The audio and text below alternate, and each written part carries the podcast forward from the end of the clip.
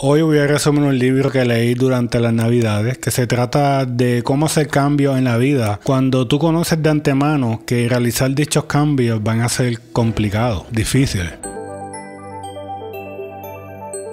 Los autores mencionan que es prácticamente poco eficiente presumir que podemos hacer un cambio basado en la fuerza de voluntad, ya que el cerebro del ser humano es racional, pero al mismo tiempo es altamente emocional. Y a menos que sea Spock de Star Trek, será cuesta arriba tomar decisiones fundamentadas en la razón consistentemente. En Año Nuevo usualmente nos planteamos el deseo de, por ejemplo, bajar de peso o comer más saludable. Y para explicar este punto que para mí el punto más importante del libro, voy a explicar un estudio que se hizo con el popcorn. En un estudio realizado por Brian Wansink, los participantes del estudio asistieron al cine en donde tenían que criticar una película que aún había salido al público en general. Lo que no sabían los participantes era que el estudio no tenía nada que ver con la película, sino que con la cantidad de popcorn que se le sirvió a cada persona. A ciertas personas le sirvieron el popcorn en un envase pequeño y a otro le sirvieron el popcorn en un envase bien grande.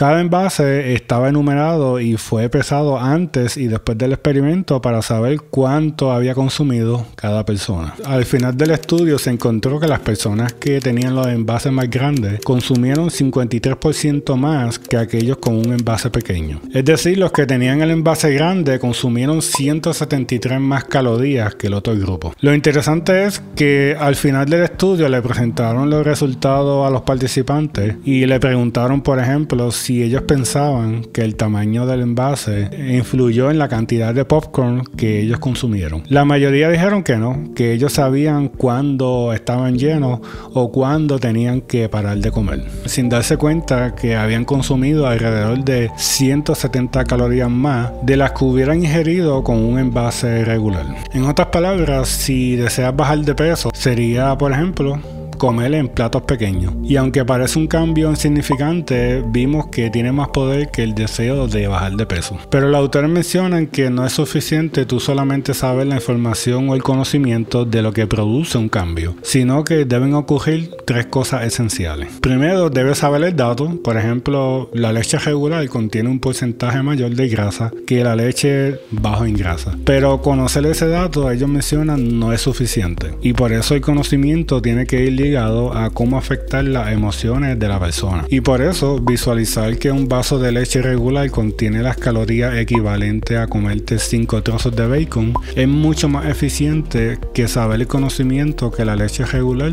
tiene más grasa. Y tercero, cambiar el hábito. Mientras sigas comiendo en platos grandes va a echar más comida y por ende va a comer más. Así que para terminar, en vez de tener un deseo, que es algo que cualquier persona se puede hacer, algo más sería investigar cuáles son los hábitos que tengo que cambiar para lograr ese cambio.